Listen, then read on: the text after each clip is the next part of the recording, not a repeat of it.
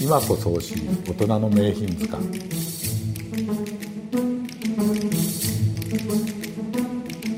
小暮でございます。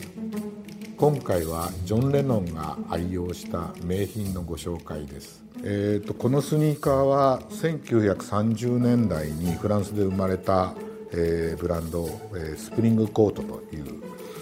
ところの靴です、えー、このローテクスニーカーは、えジョン・レノンが、えー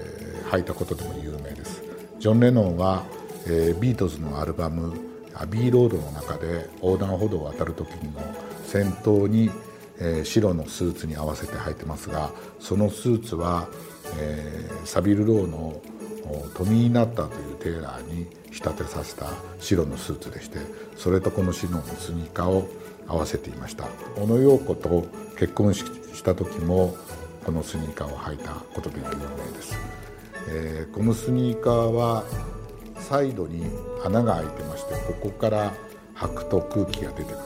あとはインソールに、えー、ミントの香りが込められてまして、えー、こうインソールを嗅ぐと、えー、ミントの香りがほのかにすることが特徴で、えー、今もうコム・デ・ギャルソンとか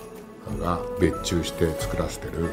えー、フランスで有名なスニーカーです。